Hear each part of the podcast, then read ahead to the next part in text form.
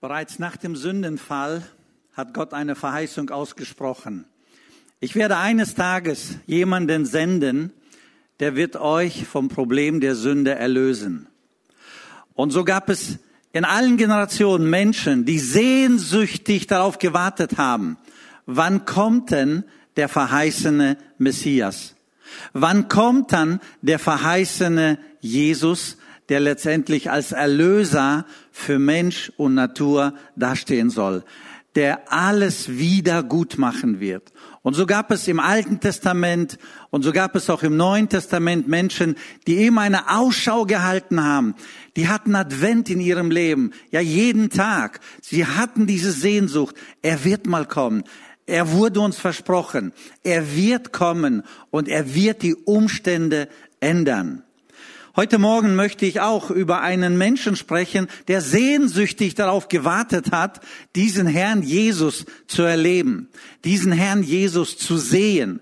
Gott hat ihm ein Wort gegeben, du wirst ihn sehen. Der Heilige Geist hat ihm das ins Herz gelegt, du wirst den Messias mit deinen Augen sehen. Und dieser Mann war gläubig und dieser Mann folgte und dieser Mann erlebte und darüber möchte ich heute sprechen. Es geht um den alten Mann namens Simeon.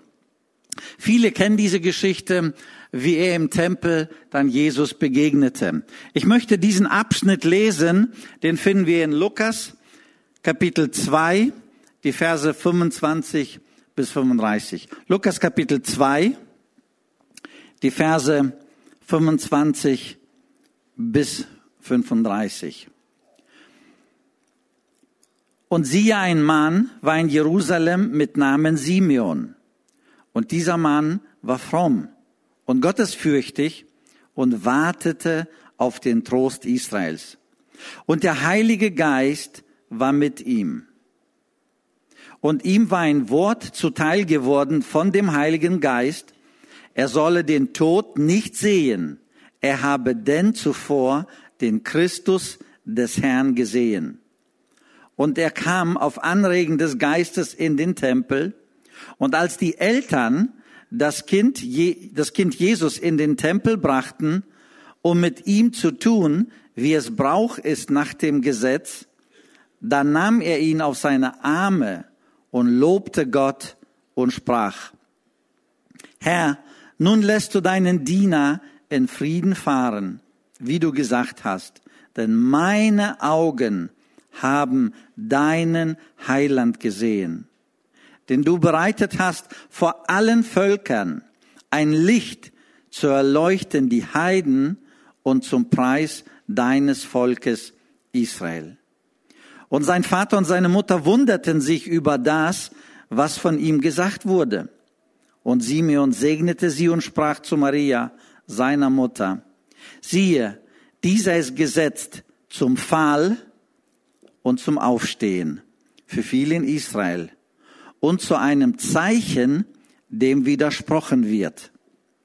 Und auch durch deine Seele wird ein Schwert dringen, damit vieler Herzen Gedanken offenbar werden. Also in dieser Geschichte geht es zunächst um das äh, Gesetz, das Gott durch Mose dem Volk Israel gegeben hat. Nämlich, wann immer ein Junge als Erstling geboren wird, da musste die Frau etwa 40 Tage zu Hause bleiben und ab dem 41. Tag konnte sie dann in den Tempel gehen und wie es dann laut dem Mosegesetz äh, vorgeschrieben war, konnte sie es dann Gott weihen. Genau das wurde hier umgesetzt. Wir lesen also, nach den Tagen der Reinigung, also es sind 40 Tage, gehen Josef und Maria. Jesus war wahrscheinlich ungefähr 40 plus Tage alt, ein kleines Baby. Und so bringen sie ihm in den Tempel und sie weihen Jesus Gott, dem Vater. Also es ist ein gläubiges Verhalten von Menschen, die an Gott, an das Alte Testament geglaubt haben. Jetzt gehen die also nach etwa 40 Tagen dahin und wir müssen uns das so vorstellen, da sind Zehntausende Menschen. Es ist also sehr viel los. Es ist ein Trubel, da ist so viel Bewegung, da wird geopfert, da sind so viele Menschen. und Josef und Maria sind irgendwo mittendrin. Der Heilige Geist jedoch spricht zu Simeon, gehe jetzt in den Tempel. Und der alte Mann Simeon geht in den Tempel. Jetzt stellt euch vor, da sind tausende Menschen. Und der Heilige Geist bringt die beiden zusammen. Der Heilige Geist führt also Simon, äh, Simeon. Simeon muss ungefähr, ungefähr, ich weiß es nicht genau, 75, 80, vielleicht 85 Jahre gewesen sein. Ein alter Mann. Deswegen wird auch gesagt, Herr, nun lässt du deinen Diener äh, gehen. Das heißt also, er war irgendwo in diesem Alter, ein recht älterer oder alter Mann. Was, warum ist das so wichtig? Dieser ältere Mensch hat unglaublich viel in seinem Leben erlebt. Das müssen wir uns das wirklich so vor die Augen halten. Die Römer haben ja Palästina übernommen, feindlich übernommen, überfallen. Und es gab immer wieder sehr, sehr blutige Kämpfe dort. 67, so schreibt man vor Christus, gab es große Schlachten. Und dieser Simeon erlebte das. Er muss schon dort gelebt haben. Das heißt, er erlebte Krieg, er erlebte blutige Kämpfe, er erlebte als Kind, ähm, ich sag mal, Leid, Not, Krieg, Terror, alles Mögliche erlebte dieser Mensch. Er ging durchs Leben und Folgendes schreibt die Bibel über ihn, darüber möchte ich gleich sprechen. Dieser Mensch, nachdem er durch sein Leben gegangen ist unter der Besatzung der Römer in Palästina, spricht die Bibel, dieser Simeon ist gottesfürchtig. Dieser Simeon hat etwas, was andere nicht hatten. Dieser Simeon hatte eine sensible Antenne zum Heiligen Geist. Das müssen wir uns einfach so festhalten. Es gab genug Menschen, leider gibt's ja auch heute, die sind verbittert. Die haben Schweres gesehen, die haben Schweres erlebt, die haben in ihrem Herzen dicht gemacht, die haben Gott ausgeschlossen und die sind verkantet, die sind verhärtet und sie haben keine Antenne zum Heiligen Geist. Sie sind Gott gegenüber unsensibel und solche Menschen leben auch heute. Die haben was erlebt, die haben was in der Kindheit erlebt, die haben irgendwas im Krieg erlebt, die haben irgendwas auf der Arbeit erlebt, die sind enttäuscht worden von Christen sogar und Leute blockieren, Leute verschließen sich, Leute verkanten sich, Leute verbittern und letztendlich wächst um ihre Seele eine dicke Hornhaut. Und das Schöne, das Gott ihnen gegeben hat, das stirbt. Bei Simeon ist es nicht so. Die Bibel spricht sehr, sehr deutlich einige Punkte an. Das erste, was die Bibel hier sagt, er war voll Heiligen Geistes. Das heißt also, Simeon war ein Mann, der durchs Leben gegangen ist und am Ende des Lebens spricht die Bibel, er war voll Geistes. Das heißt also, er hatte eine direkte, er hatte eine persönliche, er hatte eine gute Beziehung zum Heiligen Geist. Und wir haben in den letzten Wochen öfters über den Heiligen Geist gesprochen. Der Heilige Geist ist eine Person. Und du kannst, ich kann mit ihm eine persönliche Beziehung pflegen, wenn ich das will. Der Heilige Geist möchte. Aber möchten wir das? Bei Simon lesen wir, er war voll Geistes. Der Heilige Geist war auf ihn, was damals eher eine Ausnahme war. Aber der Heilige Geist lebte in ihn. Und der Heilige Geist hat ihm irgendwann mal gesagt, Simeon, du wirst Jesus mit deinen Augen sehen. Und Simeon glaubte es. Und Simeon hoffte es. Auf jeden Fall sagt die Bibel noch etwas anderes über ihn. Dieser alte Mann, er war gottesfürchtig. Das ist ein Begriff, den wir immer wieder uns vor Augen halten sollen. In den Sprüchen wird so oft gesagt, die Furcht des Herrn, die Furcht des Herrn oder die Gottesfurcht. Und es ist so wichtig. Willst du gut durchs Leben kommen? Das sind die Aussagen der Sprüche. Willst du gut durchs Leben können, kommen? Dann fürchte den Herrn. Was heißt Gottesfurcht? Gottesfurcht in zwei, drei Sätzen gesagt. Gottesfurcht kommt aus einer Begegnung mit Gott. Wir sprechen bei Furcht in erster Linie, ich habe etwas erlebt. Ich habe meine Hand auf eine Elektroplatte gelegt, die war heiß. Seitdem weiß ich, das Ding ist heiß. Ich habe Furcht davon. Das wäre richtig. Wenn wir sagen, ich habe Angst davon, ist auch richtig. Aber besseres Wort wäre Furcht, weil Furcht beinhaltet auch Respekt. Ich habe Respekt vor der heißen Platte. Oder wenn wir irgendwo eine Stromleitung Elektroleitung angepackt haben und ordentlich einen Gezisch bekommen haben. Danach haben wir Respekt vor Elektroleitungen. Danach haben wir Respekt. Respekt und Furcht sind fast austauschbare Begriffe in diesem Sinne. Das heißt also, dieser alte Mann Simeon, er hatte eine Begegnung mit dem Herrn. Er kannte den Herrn. Er kannte Gott und daraus resultierte ein Respektverhalten Gott gegenüber. Gott ist groß. Gott ist mächtig. Gott ist souverän. Und ich als Simeon unterordne mich seinem Willen. Das sagt die Bibel. In Sprüche 14, Vers 2 lesen wir, wer den Herrn fürchtet, der wandle auf rechter Bahn. Ganz einfache Aussage. Wer den Herrn fürchtet, wer mit Gott leben möchte, der geht, der wandelt, der gehe auf rechter Bahn. Es gibt nämlich Abwege, es gibt Irrwege, es gibt falsche Wege, es gibt krumme Wege. Und die Bibel sagt, der wandle auf rechter, auf richtiger, auf Gott gewollter Bahn. Oder Sprüche 8, Vers 12 sagt, wer den, wer den Herrn fürchtet, fürchtet, der hasst das Arge, nämlich Hochmut und bösen Wandel. Das heißt also, wenn du gottesfürchtig leben möchtest, dann wird Gott dir helfen, dass du das Böse, dass du das Falsche ablegst. Und darin liegt das Geheimnis. Ablegen und etwas annehmen. Die Bibel spricht nicht nur, dass dieser Mann gottesfürchtig war, sondern die Bibel gebraucht ein drittes Wort. Dieser Mann Simeon war fromm. Also das ist das dritte äh, Merkmal, das die Bibel ihn, äh, ihn bezeichnet. Als voll Heiligen Geistes, gottesfürchtig und die Bibel spricht, er war fromm. Was heißt fromm? Also wenn wir fromm direkt übersetzen, dann würde das so in etwa klingen, leben so wie Jesus oder leben so wie Gott es will. Fromm bedeutet nichts anderes als zu studieren und zu erkennen, wie will Gott, dass ich lebe und es tun.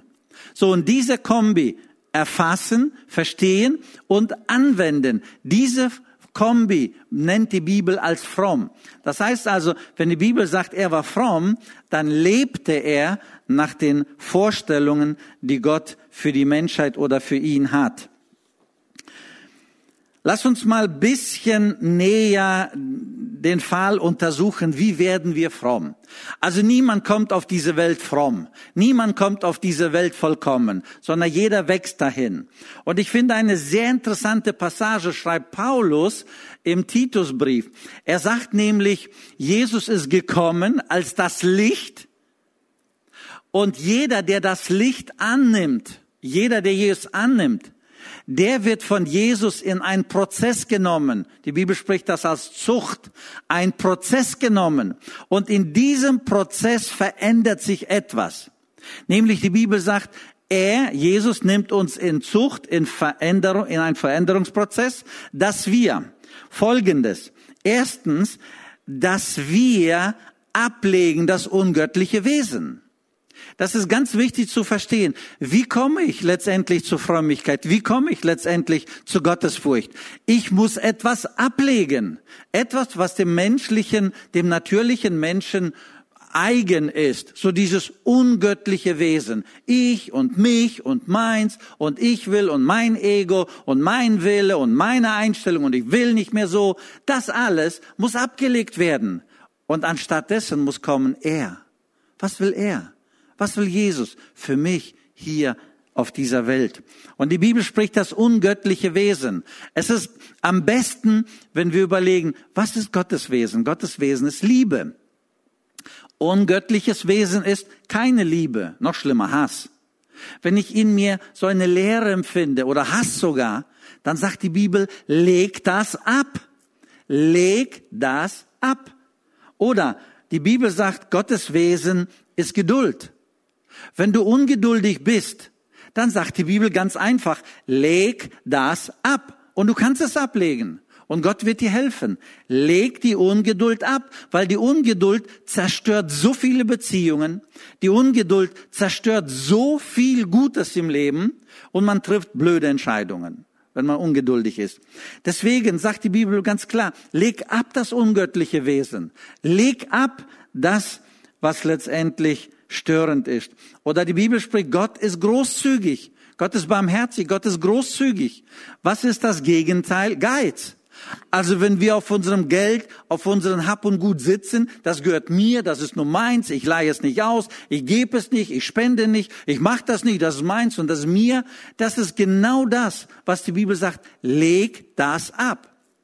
Das Interessante ist, es kommt kein Engel mit einer dicken Schere und sagt, so jetzt schneide ich mal dein Geiz ab, klack abgeschnitten. Passiert nicht. Es gibt Menschen, die gehen geizig durchs Leben, die haben das Spenden nie gelernt und die gehen in die Ewigkeit genauso. Und die haben nichts von Großzügigkeit kapiert. Es kommt kein Engel und sagt zack, sondern die Bibel sagt ganz einfach, Jesus nimmt uns in Zucht. Wie sieht diese Zucht aus? Ganz einfach. Du nimmst die Bibel, du hast einen gesunden Menschenverstand, du liest es und du siehst, das sind die Worte, das sind die Eigenschaften, das sind die Charaktereigenschaften, die Gott von uns erwartet. Und dann sagst du, Heiliger Geist, ich unterordne mich deinem Wort. Ich weiß, ich passe noch lange nicht dahin. Ich bin geizig, ich bin kleinlich, ich kann mit Menschen nicht, ich bin ungeduldig und ich bin jähzornig meinetwegen. Aber ich will unter dein Wort kommen. Und dann hilft der Heilige Geist, Heilige Geist uns unter diese Begriffe und Eigenschaften zu kommen. Und es ist nicht, zack, geschehen, so ein Zauberstab, zack, jetzt bin ich verändert. Es ist ein Kampf. Weil auf der anderen Seite steht der Teufel und sagt, bleib doch geizig, spende weniger, Mensch, du brauchst doch mehr. Und überhaupt, du hast recht, warum willst du dich demütigen? Warum willst du dich entschuldigen? Quatsch, der muss sich entschuldigen, die anderen sind schuld. Warum du? Und so stehen wir ständig und die Frage ist, auf wen hören wir? Und die Bibel sagt, Simeon war fromm. Simeon war gottesfürchtig. Und genauso kommen wir dahin durch diesen Kampf. Wir legen Dinge ab und bitten Gott, dass wir etwas annehmen. Wir legen das ungöttliche Wesen ab, sagt äh, Timotheus, und wir nehmen etwas an. Er sagt drei Punkte dort. Er sagt Besonnenheit. Besonnenheit bedeutet, wenn ich besonnen sein möchte, dann denke ich darüber nach. Ein besonnener Mensch, er denkt darüber nach, er betet darüber. Er denkt darüber nach, er betet darüber. Und irgendwann mal reift die Entscheidung und wir treffen Entscheidung dann, was richtig ist. Und die Bibel sagt, legt ab das Weltliche, legt ab das Ungöttliche und nimmt etwas in euer Leben auf, nämlich die Besonnenheit. Dann gibt's bei Timotheus eine zweite Aussage, die Paulus schreibt, die Gerechtigkeit. Gerechtigkeit in diesem Kontext, lebe geradeaus. Lebe nicht krumm, lebe nicht krumme Wege, treff nicht krumme Entscheidungen, treff nicht Entscheidungen, wo du dich verstecken musst, wo du dich verbergen musst, wo du Dinge verheimlichen, bloß nicht, dass es rauskommt und so weiter, sondern lebe geradeaus, dass du Menschen geradeaus in die Augen schauen kannst und natürlich Gott, dem Schöpfer, auch geradeaus in die Augen schauen kannst. Und jetzt kommt unser drittes Wort fromm. Lebe fromm. Und fromm bedeutet, erfasse, Verstehe Gottes Wille für dein Leben. Verstehe, was will Jesus von dir? Und dann sag, ich unterordne mich dem. Ich unterordne mich dem und ich bin dabei. Ich will. Heiliger Geist, hilf mir. Ich will. Und dann wird unser Charakter, dann wird unser Wesen verändert. Und dann legen wir etwas ab was wir nicht brauchen. Und dann nehmen wir etwas in unser Leben, was wir definitiv brauchen, um Jesus zu gefallen, um Gott hier auf Erden zu gefallen, um einander dienen zu können, um miteinander zu leben. Und das ist wirklich keine Theorie, sondern das ist das praktische Leben, das Gott uns als Kinder Gottes hier auf Erden möglich macht und möglich gibt. Also Simeon war ein gottesfürchtiger Mensch, voll Heiligen Geistes, ein Mensch, der nach Jesu, sprich nach Gottes Willen leben wollte und wahrscheinlich auch tat, so spricht die Bibel. Und dieser, dieser Simeon wird vom Heiligen Geist in den Tempel geführt bei, ich sag mal, Zehntausenden von Menschen und vielleicht tausenden Babys, ich weiß nicht, wie viele Babys da waren. Auf jeden Fall sagt der Heilige Geist, rechts, links, so, den musste passieren, da, da, da, da, sind ja alle, die sehen ja alle gleich aus, die Babys, so denke ich zumindest, ne? So, auf jeden Fall, er führt, führt, führt, führt, und dann sagt er, da. So, dann kommt Simeon, das müsst ihr euch mal praktisch vorstellen. Da kommt Simeon, vielleicht mit einem langen Bart, ne, und er freut sich so, und Maria und Josef gucken, hä, was geht hier ab? Und dann nimmt Simeon dieses Baby, und die gucken, was geht hier ab? Es sind ja tausende Babys, warum mein Baby? Auf jeden Fall nimmt das Baby und spricht gewaltige Worte aus. Also wir müssen uns diese Worte mal wirklich so, ich sag mal so ein bisschen, bisschen näher ähm, auf der Zunge zergehen lassen. Das erste, er hält dieses Baby und dann, ich sage sag ich mal mit meinen Worten, guckt er gen Himmel und dann sagt er, Herr. Ne? Er spricht hier das erste Wort Herr aus. Herr, nun kannst du dein, nun lässt du deinen Diener und so weiter. Ich habe den Heiland gesehen, Herr. Es ist interessant. Ich habe nachgeschaut. Ähm, Im Griechischen gibt es paar Begriffe für Herr. Ne? Und ein Begriff, Kyrios, das ist der Herr, der Gott, der Allmächtige, der Machthaber, der Herrscher. Und wann immer Menschen vom Herrn gesprochen haben, ne, vom allmächtigen Gott und Schöpfer, dann sprachen sie dieses Wort Kyrios aus. Aber hier benutzt er ein anderes Wort. Ich habe paar andere Stellen geguckt, da war Kyrios und hier steht aber ein anderes Wort. Hier steht Despote. Despote, was heißt das? Despote war ein Sklavenbesitzer. Despote war ein äh, Hausbesitzer. Despote war einer, der Besitz hatte. Was macht dieser Simeon? Dieser Simeon, der sagt jetzt, Herr, du bist mein Besitzer. Ich gehöre wie so ein Sklave dir. Er hat nicht gesagt so dieses göttliche, oh Herr, der allmächtige Schöpfer und Herrscher und so weiter, sondern er hat ein Wort genommen, wie so ein Hausbesitzer, Hausherr, ein Besitzer von. Und er sagte, du bist mein Besitzer. Ich bin dein Sklave. Und er unterordnet sich mit diesem Begriff, unterordnet sich dem allmächtigen Herrn und Schöpfer als sein Sklave total hingegeben. Nicht nur, oh ja, Herr Gott, sondern wirklich hingegeben. Ich bin dein. Und das ist interessant zu wissen, wie dieser gottesfürchtige Mann so sein Leben gestaltet hat. Weiter lesen wir, nun darf dein Diener in Frieden gehen. In der Bibel gibt's Begriffe für gehen, für entschlafen, im Klartext, nun darf ich sterben. Denn meine Augen haben den Heiland gesehen. Ich habe nachgeschaut, was für ein Wort hier für Heiland steht. Hier steht vom Griechischen das Wort Soter. Und Soter wurde immer gebraucht, wenn jemand gekommen ist, der den Menschen aus einer lebensbedrohlichen Situation rausgeholt hat. Es kann eine Krankheit gewesen sein. Dann hat man ihn sozusagen aus der lebensbedrohlichen Krankheit rausgeholt. Es kann Krieg gewesen sein in einer Schlacht. Er wurde rausgeholt und dieser, der gekommen ist, um rauszuholen, das waren die Soters. Und der Soter, der Heiland, ist jetzt gekommen. Das heißt also, wir Menschen, wir Menschen sind in einer lebensbedrohlichen Situation. Wir Menschen sind in einer Situation, die gefährlich ist. Der Soter ist hier. Wir können ihm nachfolgen. Wir können aber auch nicht nachfolgen. Wir können von ihm abgeholt werden. Wir können aber auch nicht abgeholt werden. Wir können auch dort in diesem Schützengraben liegen bleiben. Wir können dort bleiben. Wir können auch in der Krankheit verharren und so weiter. Und dieser Sota ist von Gott gegeben. In Vers 32, wozu? Dieser Soter, dieser Heiland ist von Gott gegeben, damit er uns ein Licht ist.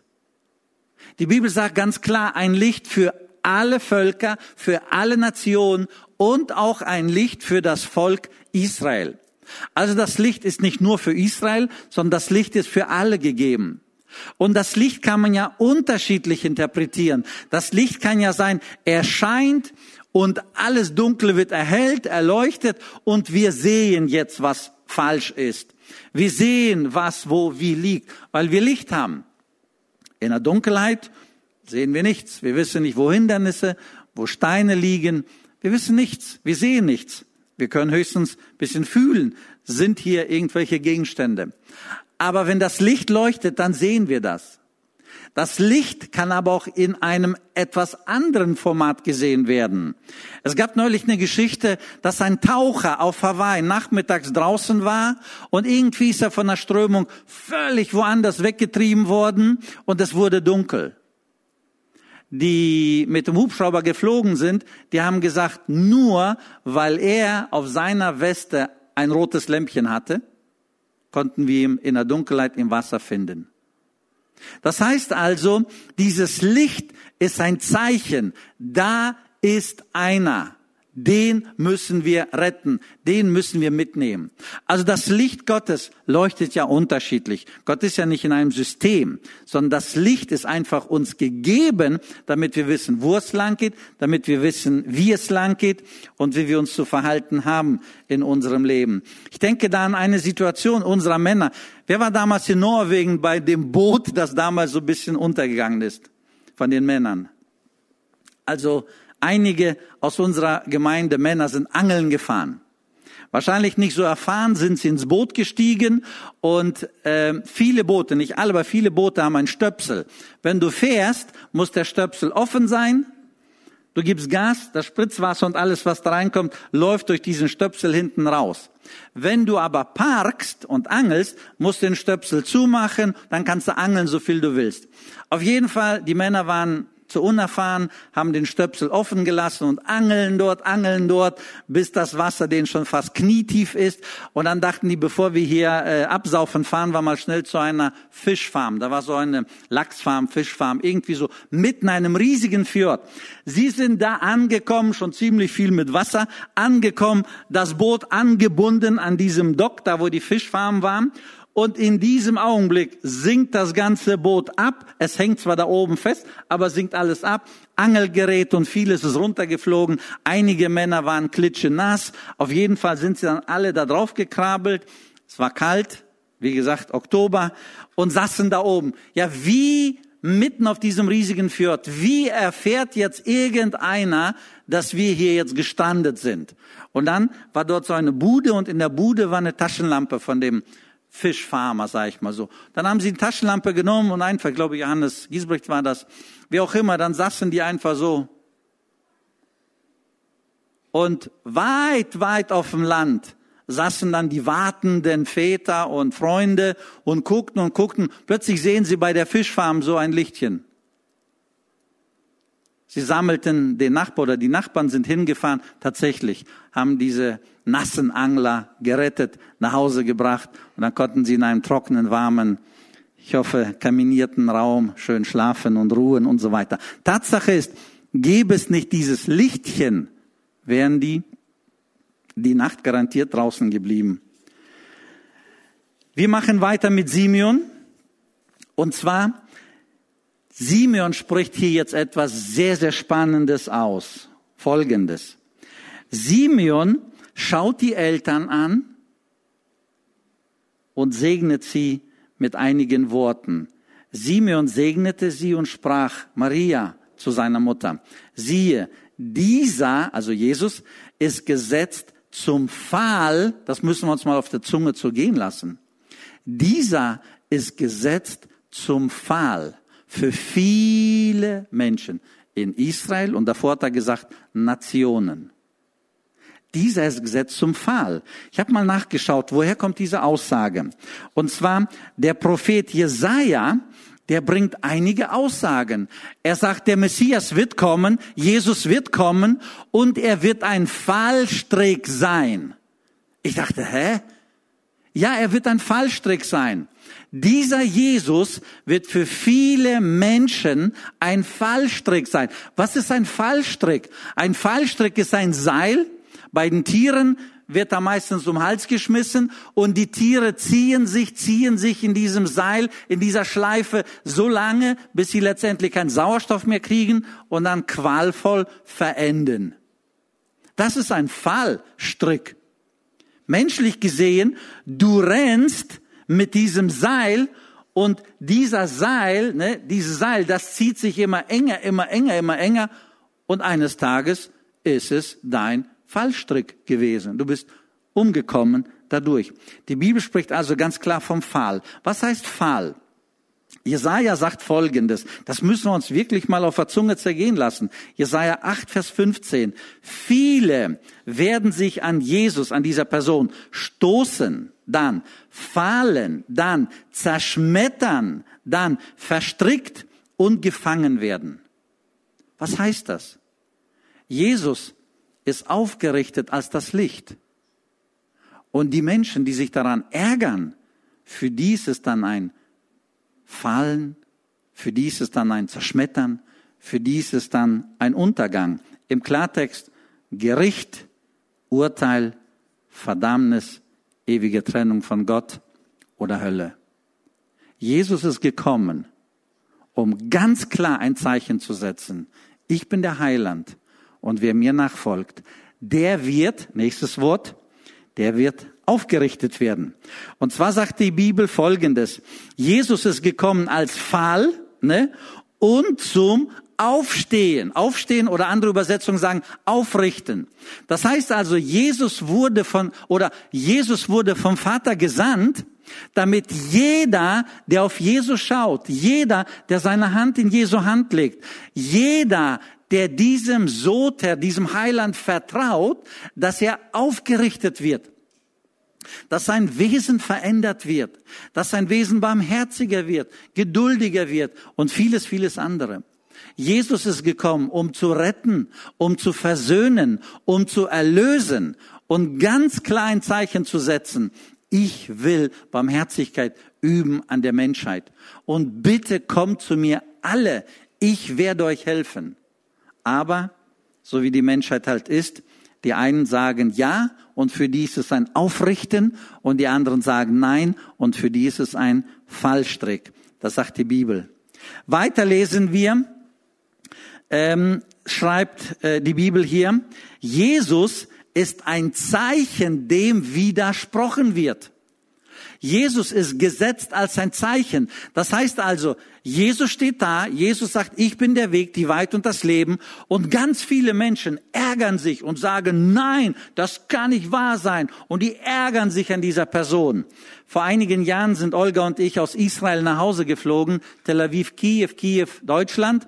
Auf jeden Fall von Tel Aviv nach Kiew sind wahrscheinlich ähm, 97 Prozent unseres Flugzeuges voller Frauen gewesen. Äh, ich sagte, was machen hier die ganzen Frauen? Und die sagten, wir fliegen nach Uman, in die Ukraine, nach Uman. Ich sag, was ist da? Da ist ein Rabbiner, begraben, beerdigt. Und wir fahren wie so eine Wallfahrtsstätte. Wir fahren dahin, um dort anzubeten und zu beten, unsere Anliege da, Anliegen darzustellen und so weiter. Ich habe mir das angehört und dann sagte ich, äh, ich mache das anders. Ich glaube an Jesus, Jeshua. Und als sie hörte Jeshua, dann fing sie an fast zu spucken. Nein, nein, so richtig vehement dagegen. Falsch, nein, auf keinen Fall. Und das Gespräch, das war ziemlich schnell weg.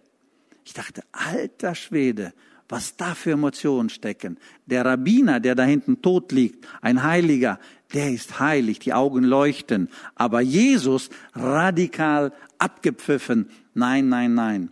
Und das ist etwas, was hier der alte Simeon ausspricht. Jesus ist als ein Licht gegeben. Jesus ist als ein Retter gegeben. Und jeder, der dieses Licht und diesen Retter einfach so stehen lässt, ignoriert, der wird Jesus als ein Fallstrick erleben. Es wird ihm zu Fall werden. Das sagt die Bibel. Und das müssen wir wissen. In Jesaja 9, Vers 5, Kevin hat das schon gelesen, ich wiederhole. In Jesaja wird uns eine schöne Verheißung gegeben, denn euch ist ein Kind geboren.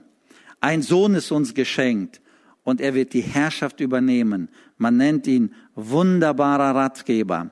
Er ist ein starker Gott, ein ewiger Vater und Friedensfürst. Ist das nicht schön? Jesus ist als Retter gekommen, als Sota gekommen. Und er ist gekommen, um aufzurichten.